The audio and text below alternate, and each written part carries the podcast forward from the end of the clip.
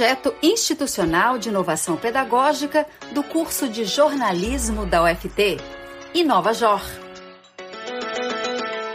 O podcast Cirandar de hoje vai dar sequência ao tema dos desafios vivenciados pelas pessoas cegas ou de baixa visão. Nessa edição, vamos saber qual a contribuição do cão-guia na vida das pessoas cegas. Me chamo Daniel de França e vou apresentar o podcast Cirandar, todos pela acessibilidade, uma produção do projeto de inovação pedagógica da UFT em Nova Jor. Cirandar. Cirandinha, vamos todos cirandar. Cirandar. Cirandinha, vamos todos cirandar. Os lobos mais mansos e menores foram atraídos para o convívio humano no Neolítico. Nessa época, os grupos humanos deixaram de ser nômades, se fixaram nos seus territórios e iniciaram a produção da agricultura. No Neolítico houve o excedente de alimentos. Abrigados da chuva, aquecidos pelo fogo, é que se inicia a amizade dos seres humanos com o cão. O homem oferecia comida e o animal retribuía, dando proteção ao grupo. Neste podcast, vamos falar da continuidade desse elo de cuidado e proteção. Me refiro ao amor do homem pelo seu cão-guia. O cão-guia é os olhos do cego, é o seu ouvinte, é a mais pura forma de amor, um amor cego para cachorro.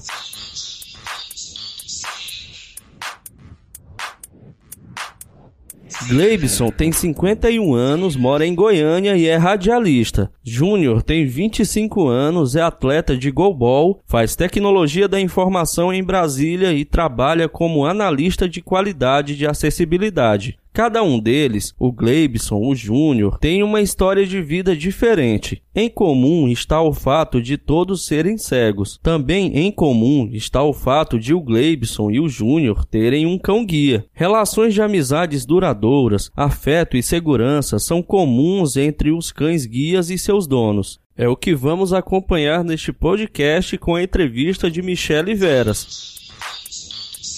Olá, rapazes. Me chamo Michele Veras. Eu tenho baixa visão, curso curso de direito. Estou no quinto período. Já sou formada em contabilidade, só que eu não exerci. É, fiz uma monografia voltada à inclusão da pessoa com deficiência no mercado de trabalho, usando o balanço social como forma de evidenciação. E eu estou curiosa para saber mais sobre o cão-guia. Vou começar a entrevista pelo Gleibson. Tudo bem, Gleibson? Em que você trabalha? Eu tenho 52 anos, é, eu sou radialista, mas não sou formado na área, né? Eu digo radialista de prática mesmo e já atuo em rádio web já faz uns 10 anos. Eu adoro rádio. É um meio de comunicação que evidencia as desigualdades sociais. Eu adoraria trabalhar em rádio, porque nós temos acessibilidade auditiva, a empatia, é, nos colocamos no lugar do outro e a questão da autodescrição também. Que assim, por exemplo, onde se coloca figuras, a pessoa cega não vê. Teria que ter a autodescrição ou programas que fazem a linguagem da figura. Se as empresas soubessem o quanto que pessoas cegas gostam, amam o rádio, elas contratariam em suas emissoras pessoas com deficiência visual, porque são profissionais extremamente competentes. Desde a infância vive o rádio, né? Eu já ajudei em várias rádios, por exemplo, aqui na Associação dos Deficientes Visuais de Goiás. Atualmente, há uns 10 anos eu estou com uma rádio do segmento católico, que é a Rádio Carisma. É carisma com C, né, .com.br. Mas eu estou curiosa para saber sobre o seu cão-guia. Eu tenho um cão-guia desde 2019. Como foi o processo para conseguir esse cão-guia? Em 2014 foi aberto um processo nacional de escolha de usuários de cães-guia. É um processo que foi a nível federal, por regiões. Uh, na época existia a Secretaria Nacional de Direitos das Pessoas com Deficiência. Então eles abriram essa chamada e eu me inscrevi. Esperei cinco anos, de 2014 a 2019. Em 2019 saiu o edital, aí eu preenchi todo, todos os requisitos, né? Quais são os requisitos para se ter um cão guia? É, tem que ter uma orientação em mobilidade, que dê para andar só, né, que conheça os locais, porque se você não souber andar sozinho, você também não vai conseguir andar com um cão guia. Aí eu, eu fui escolhido, preenchi todos os documentos e fui escolhido, fui selecionado. Depois da seleção vem a segunda etapa, que é a etapa de conhecimento do cão comigo e, do, e, e eu com o cão. A gente vai lá, no meu caso foi no Instituto Federal Goiano, o IF, Campus Urutaí, em Goiás. É, eu fiquei lá 15 dias treinando para ver se o cão era compatível comigo e eu se eu era compatível com o cão. Então deu tudo certo. Depois disso eu trouxe o cão para casa. O nome dele é Face, F A C E. Esse nome quem escolhe não somos nós, mas ele já vem lá do instituto com esse nome, né? E nós estamos juntos desde 2019. Ele agora em julho ele vai fazer seis anos de idade. O que uma pessoa cega precisa para conseguir um cão guia? Para que uma pessoa cega tenha um cão-guia, ele, no caso dos institutos federais, né, e existem também algumas escolas privadas é, no Brasil, não tem nem um custo para que o cego tenha que arcar. O cão-guia, no caso nosso, do, do, dos institutos federais, por exemplo, ele é um cão que ele não é meu, assim, não é aquela história, eu vou te dar esse cachorro, agora ele é seu. Não, eu tenho que cuidar dele, eu assino lá no ato da entrega uma ortorga, né, onde eu me comprometo a cuidar do cachorro é, até que ele se aposente. Depois da aposentadoria dele, eu tenho duas opções, ou eu devolvo ele para o instituto, ou ele fica comigo como um cão amigo e pet. Eu pergunto a vocês, qual das opções vocês acham que eu vou escolher, né? Jamais eu vou devolver o Face, porque o nosso vínculo um com o outro é muito grande. Então, é, não existe nenhum custo para a pessoa cega que vai arcar com, que vai ter um cão guia desse. Claro que existem custos, né? Mas que são, no caso é, dos institutos federais, custeado tudo pelo, pelo por verbas federais, né? E no caso de é, institutos privados, eles trabalham com algumas, alguns patrocínios, é, tem, existem as fontes deles, mas que também normalmente não gera custo para a pessoa com deficiência. Conta uma experiência legal sua com o Face.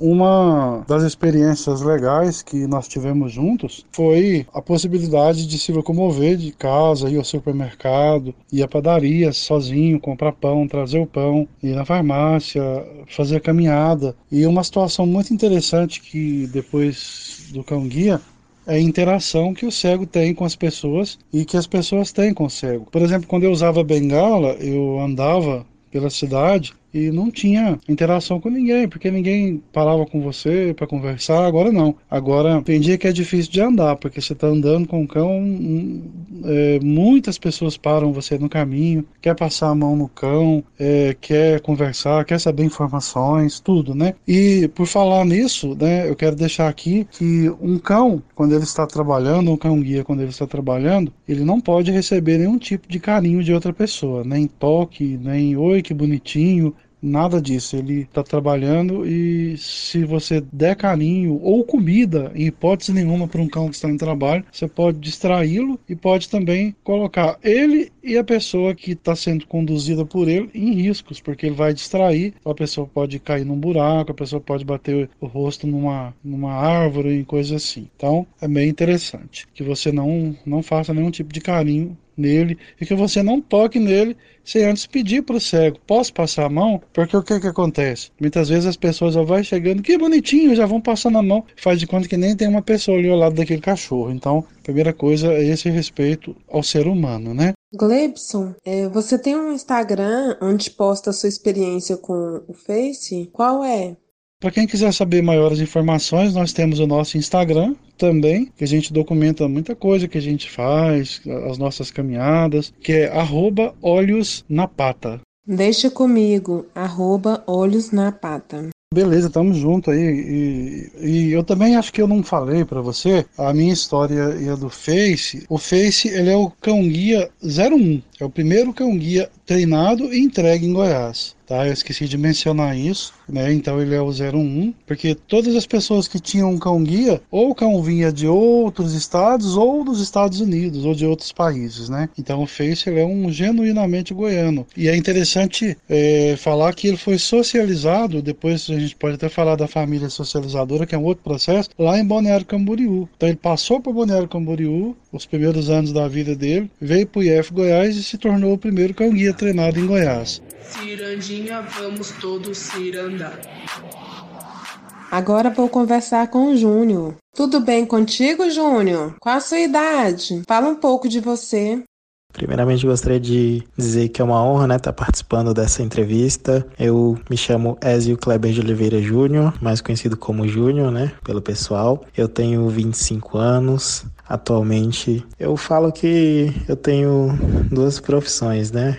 Mas a minha profissão mesmo é analista de qualidade de acessibilidade e o meu hobby, né, que eu considero uma profissão também, é ser atleta paralímpico, né? Atualmente eu componho a equipe do CETEF de Brasília. Eu também sou de Brasília, né? Nascido e criado em Brasília e é isso. Fico nessa jornada, né, entre ser atleta e trabalhar com TI. Atualmente sou estudante também dentro dessa área, curso Gestão em TI pela Universidade Estácio de Sá. E vai ser muito legal estar tá batendo esse papo, respondendo aí as questões de vocês, para estar tá conversando um pouquinho sobre os diversos assuntos. Você faz tudo isso e ainda é atleta? É como se a pessoa fosse um super-herói. As pessoas admiram quando uma pessoa cega trabalha e estuda. É o capacitismo, que é um preconceito disfarçado de brincadeira.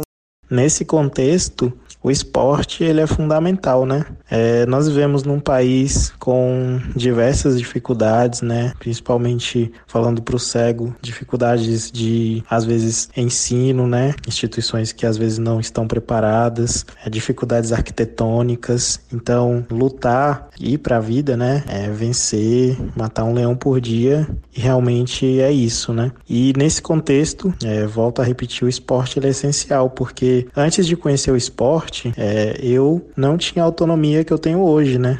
Hoje, graças a Deus, eu moro sozinho, eu tenho minha casa, eu cozinho, eu lavo, eu passo, enfim, faço todas as atividades do cotidiano de uma pessoa comum, né? Tal como trabalhar, enfim.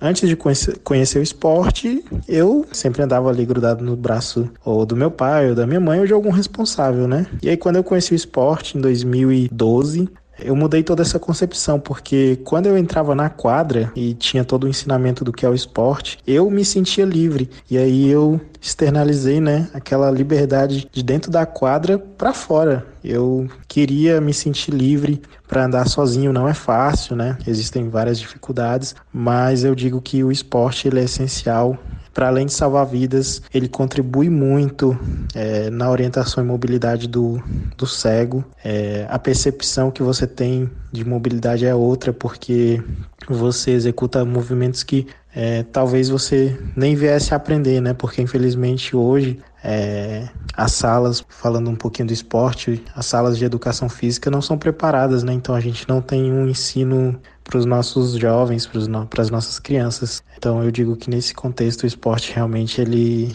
ele é fundamental e ele me trouxe até aqui, né? Ele trouxe um Júnior hoje que tem muita confiança sobre o que ele quer e onde ele pretende chegar. Me fala do seu esporte, do goalball, o esporte paralímpico que não é adaptado, mas que é muito difundido no Brasil. O goalball ele foi criado em 1946 por um alemão e um austríaco. E ele foi criado, né, para que os soldados que vinham da, da guerra, aqueles, soldados que acabaram sendo prejudicados, né, e daí a gente fala no caso da visão, né, que for afetada, é, tivessem oportunidade de praticar alguma atividade esportiva. Então, o goalball foi criado nesse contexto para reabilitação de soldados que que vinham das guerras, né? E aí ele foi se difundindo. É, hoje o goalball é um esporte considerado um dos, dos esportes com mais aceitação, né, pelo público. É o esporte que mais cresce, esporte coletivo que mais cresce no meio paralímpico. Nós somos os atuais campeões paralímpicos em Tóquio. É um esporte reconhecido, né? Tem toda a confederação aqui dentro do Brasil. Então, assim, só vem numa crescente, né? Atualmente, nossa seleção brasileira é considerada a seleção mais forte do planeta dentro desse esporte. E o Brasil é considerado uma das melhores escolas de goalball do mundo. Você faz parte da seleção brasileira de goalball? Não, atualmente eu não acompanho a seleção brasileira, mas pretendo chegar lá. O foco é esse. Treino bastante, né, no clube, e aí a gente vai para os campeonatos nacionais, e aí dentro do seu desempenho individual, né, você pode ou não, né, dependendo do seu desempenho, vir a ser convocado pela seleção brasileira. É como se fosse qualquer esporte, né? Você tem que se destacar pelo seu clube para receber uma chance na seleção. Estamos aí na luta para que isso aconteça. Né? Uma hora você chega lá, mas vamos falar sobre o Baré, é o nome do seu cão guia. Ah, é verdade. Agora a gente chegou na melhor parte, né? Que é falar do meu companheiro. O Baré entrou na minha vida final do ano passado. Eu não tenho dúvidas a afirmar que ele é o maior presente que Deus me deu, né? Até agora. Porque foi uma espera grande, né? Eu tô inscrito desde 2014 no projeto Cão Guia. Fiquei sete anos na fila porque a fila é imensa, né? A gente depois vai comentar um pouquinho como é que funciona, questão mais um pouquinho mais técnica do cão guia, mas voltando ao que ele significa, eu digo que ele é tudo, né? Porque aqui mora eu e ele, né? Então ele é meu realmente meu companheiro. E na rua é diferente, né? Antes de ter o cão guia, a gente anda com a bengala. Bengala é uma coisa inanimada, né? E o cão guia não, ele é um ser vivo, né? Então a gente realmente anda ali conversando. De vez em quando eu converso com ele na rua e bom companheiro, bom amigo. Isso aí, amigão. Aqui, aqui dentro de casa ele sabe todos os meus segredos, né? Porque a gente sempre tá conversando. E eu tenho certeza que ele me entende. Mas ele mudou muito a minha vida. O cão guia permite que você tenha é, algumas perspectivas que com a bengala você não não tem. É, eu digo assim, é lógico, a gente não vai generalizar e a gente tendo cão guia ou bengala vai sair para viver a vida, para curtir, porque a vida é isso, né? Porém, o cão guia ele te dá algumas é, alguns prazeres simples. Eu nem digo coisas assim mais complexas. Por exemplo, o prazer de dar uma simples caminhada num calçadão. Eu já comentei, né? Brasil, um país com muitos problemas arquitetônicos, então andar de bengala é sempre um desafio, né? A gente tem que estar tá ali atento a tudo, porque em um dia o chão é reto, no outro tem um buraco, né? Um, o cão guia ele te permite a tranquilidade de estar tá ali, fazer uma caminhada. Ele melhora, né, a questão social, porque as pessoas, elas vêm até você, né? Elas elas te olham de uma maneira diferente. Então, são são várias transformações. Eu digo que realmente ele ele é um up na minha vida. Eu amo muito esse carinha. E só para contextualizar, né, o Bar é um labrador de pelagem preta, treinado aqui no Instituto Federal Goiano, no campus de Urutaí, e é um presentaço que, que a vida me deu. Uma história muito bacana, mas vamos falar sobre a sua profissão. Então, o analista de qualidade e acessibilidade, ele vai trabalhar junto a, um, a uma empresa, né, que, que vai querer aquele serviço para garantir que aquela empresa, né, aquele, vamos, vamos supor que um banco, né, uma instituição financeira, queira que todos os produtos dela tenham é, um selo de acessibilidade. Então, ela vai contratar, né, um analista de qualidade ou uma empresa, né, que presta esse serviço para que nós possamos juntos juntos é, avaliar tanto a parte do site, né, que a gente fala que é a parte web, e a parte dos aplicativos, né, do celular, que é a parte mobile, para garantir que esses produtos tenham acessibilidade. Quando eu falo acessibilidade, eu não estou só é, colocando acessibilidade para pessoa com deficiência visual, mas sim acessibilidade num todo, né, para todas as pessoas com deficiência. Existe hoje é, a W3C. Dentro da W3C nós temos a WCAG. A WCAG é um documento que vem para que as pessoas né, possam estar tá fazendo uso é, de boas práticas de acessibilidade. Então, eu tenho esse curso, né, dentro dessa especialização, estudando a WCAG, e aí a gente vai trabalhando para que o cliente que fez, o, fez a contratação dos nossos serviços, ele é, venha apresentar boas políticas de acessibilidade no, nos seus produtos. Eu adorei o Papo Júnior, a independência que tem com o apoio do Baré, esse amigo de todas as horas. Eu que agradeço pela oportunidade. Como eu disse no princípio, é sempre bom fomentar né, e difundir a informação a respeito é, das várias tecnologias assistivas né, que nós temos e também falar um pouquinho do, do cão guia. Né? O que eu tenho para dizer é que se você quer, você tem que lutar e tem que correr atrás. Eu, desde pequeno, sempre tive em mente que eu queria ter o cão guia e hoje eu tenho. Eu não me arrependo nem um pouco. Eu amo meu cão de paixão. É, a gente tem um companheirismo assim muito intenso, né? Para onde eu tô, ele tá tá comigo. E o que eu tenho para passar é isso. É, nós vemos sempre lutando, né? Mas o que a gente tem que fazer é nunca parar de acreditar, né? E realmente lutar e como a gente atleta fala, né? Ir para cima, que no final dá tudo certo. Vai ser uma honra também conversar um pouquinho mais a respeito do cão guia, sobre algumas outras situações e a gente está sempre disponível, né, para conversar, né, e debater sobre uma coisa tão tão gostosa de se falar, né? Uma coisa muito muito legal mesmo. Aqui eu finalizo a entrevista com a mensagem que eu deixei no final da minha monografia, que é deficiência não é incapacidade, é capacidade de superação. E todos nós somos um exemplo vivo dessa superação diária, de rompendo os obstáculos é, dia a dia e para que conscientize essa sociedade de que nós precisamos de apoio, que precisa de legislações que nos apoiem e que quebre essas barreiras que existem para diminuir essa deficiência, que nós não temos deficiência, sim eficiência. Deixo contigo, Daniel de França. Obrigado, Michele Veras, trabalho bonito. Quer saber mais sobre os desafios da acessibilidade? Acompanhe os podcasts da série Cirandar, tudo pela acessibilidade. Projeto Inovajor, curso de jornalismo UFT. No próximo podcast, vamos falar sobre as políticas pedagógicas ou diretrizes que favorecem a permanência das pessoas cegas nos cursos superiores. Não perca no YouTube e nas nossas redes sociais. Até a próxima! Cirandar. Cirandinha, vamos todos cirandar. Cirandar. Cirandinha, vamos todos cirandar.